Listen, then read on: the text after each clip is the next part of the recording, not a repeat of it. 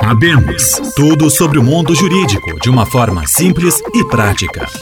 Saudação para você que acompanha mais um episódio podcast Abemos. Tudo sobre o mundo jurídico em uma linguagem simples e acessível.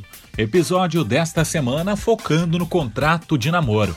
Participa com a gente o advogado, também professor Diego Oliveira da Silveira. Seja bem-vindo. Para que serve o contrato de namoro, professor? É um prazer, né, voltar, né, falar para a Unisc, em especial, né, para tratar de um tema tão importante que é o contrato de namoro. Você que está na sua casa, no, no seu trabalho, no seu escritório, deve estar pensando, ué, né, por que contra, né, contratar o namoro? Para que formalizar o namoro? Né? Seria estranho, porque tendo em vista que as relações amorosas são relações fáticas, então, ninguém né, costuma não, agora vou pedir alguém para começar a namorar, então vou levar um contrato para que ela assine o contrato e aí quando começa uma relação. Claro que não é assim, né?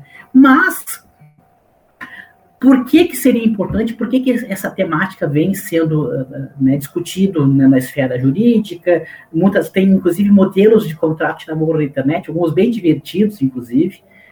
Por quê? Porque traz segurança jurídica. Tendo em vista que o namoro não tem efeitos jurídicos, que é uma relação fática, mas a união estável, que tem efeitos jurídicos, tanto patrimoniais, partilha de bens, com relação a alimentos, com relação às, questões sucessórias, né, com relação ao inventário. Então, tem né, grande repercussão se aquela relação é um namoro ou é uma união estável. E ambas são relações fáticas, e muitas vezes tem uma, uma, uma, uma área muito tênue né, para diferenciar quando é um namoro e quando união estável. O que a gente pode referir com relação ao contrato de namoro? Em especial para aqueles casais né, que querem viver, curtir a vida, eu brinco que querem curtir a vida doidados, né? Muitas vezes já tiveram outros relacionamentos, já foram casados, já tiveram união estável, muitas vezes têm filhos, têm patrimônio construído e não querem misturar o patrimônio. Eu quero curtir a vida, eu quero ter momentos, né, de viajar juntos, passar final de semana juntos, ter uma vida social, curtir a vida. Muitas vezes eh, a vida inteira trabalhou, trabalhou, trabalhou, né? E agora chegou numa fase da vida que quer, né, aproveitar, né, ter tem mais tempo para desfrutar. E aí, essa relação que eu estou tendo com, né, com uma pessoa vai ser namoro, porque eu quero, eu não quero construir uma família, eu quero curtir, né? Ou vai ser uma união estável. Uma das possibilidades é fazer esse contrato, dizendo, olha, né, uh, e, e, esses namor namorados né, passaram, né, a partir de tal data, a, a ter um relacionamento e né, não tem intenção de construir família, tem a intenção de manter uma relação de namoro, preservando a sua autonomia da vontade, a vontade das pessoas e também porque não cabe ao Estado vir dizer que aquela relação que aqueles dois estão tendo vai ser A ou B ou C, né? Se vai ser no casamento, se vai ser. O que, que, é mais importante? Ser casamento, ser união estável, ser namoro, o que que seja. Se as pessoas querem né, ter aquela relação de namoro, por que, que o Estado vai vir dizer? E aí, né?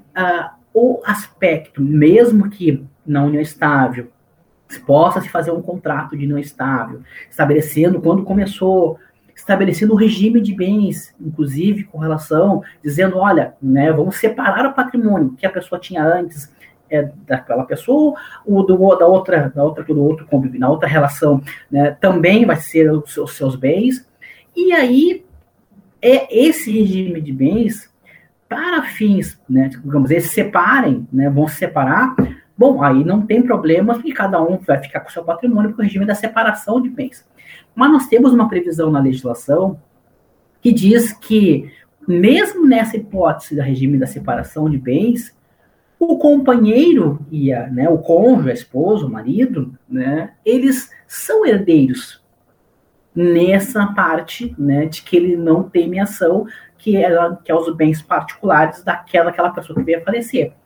E aí, aí eu tenho uma relação de namoro, que para, muitas vezes para porque viaja juntos, porque passa todos os finais de semana juntos, porque tem uma vida social na internet, e aí para a sociedade, quem olha de fora, aquela relação é uma relação de união estável. Só que eles não querem misturar patrimônio. E aí aquele namorado, namorada, né, vai poder discutir eventualmente o reconhecimento união estável, né, depois a pessoa veio a falecer, que não está mais aqui para dizer que não era uma união estável, que era um namoro. Então, se fazendo um contrato dizendo que a vontade das partes é de namorar e não né, união estável, isso é uma forma de dar segurança jurídica para essa relação. E também, nós viu, é, Eduardo, essa, essa situação é importante, porque, tendo em vista né, que ah, ah, no, no, Poder Judiciário nós não temos né, muito firme né, se é possível, se não é possível o contrato de namoro, se uh, como, é, como é que se configura uma união estável para aprovar com essas situações onde a pessoa não tem, não tem ânimo de constituir família, até porque o ânimo, a vontade de constituir família depende da prova, e muitas vezes é difícil fazer essa prova, tendo um documento dizendo, olha, uh, que se faz, ou né, no escritório um advogado, é, isso ou, é bem importante. Né, no tabelionato, as partes vão ter um documento dizendo, olha, eles não queriam ter moral estável, eles queriam ter uma relação de namoro. Então vai ser uma prova importante para que não seja né, reconhecida e seja preservada a autonomia da, da vontade daquelas pessoas. Quem está em casa, tem um namorado, uma namorada, já entendeu a importância desse contrato de namoro. Mas como funciona? Posso pegar um modelo na internet, deixar esse contrato depois de assinado na gaveta? Ele tem que ser registrado em algum lugar? Como funciona uhum. isso?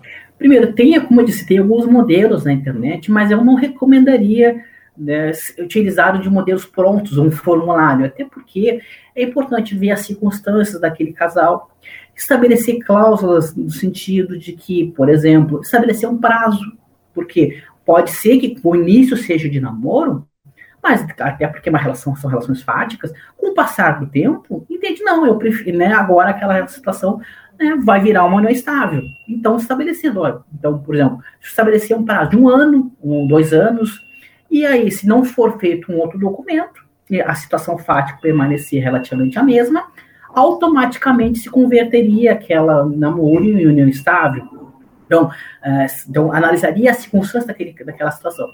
Pode ser feito por escritura pública e no tabelionato, né? Alguns uh, cartórios não, não gostam de fazer ou se recusam a fazer, porque tem essa discussão se é válido, se não é válido, mas muitos cartórios estão fazendo. Em São Paulo é muito comum, e aqui no Rio Grande do Sul está crescendo né, é, é, essa discussão sobre o contrato de namoro. Então, pode ser feito no tabelionato, e se for feito no, né, de maneira particular, no, no documento, né, ou de pegar da internet, ou de, de, se assessorando de um bom profissional, reconhecer firma das assinaturas, para demonstrar que aquele documento que foi feito, foi feito lá cinco anos atrás, e aí, então, demonstra, por exemplo, dois anos atrás, ou cinco meses, dependendo, que não é uma, um documento que foi feito agora, né? Que, e além disso, vai estar a prova de que quem assinou aquele documento era o namorado, a namorada, então, preservando né, a segurança do documento. Desta forma, fechamos. Podcast Abemos. Tudo sobre o mundo jurídico em uma linguagem simples e acessível. Produção do curso de Direito da Unisc.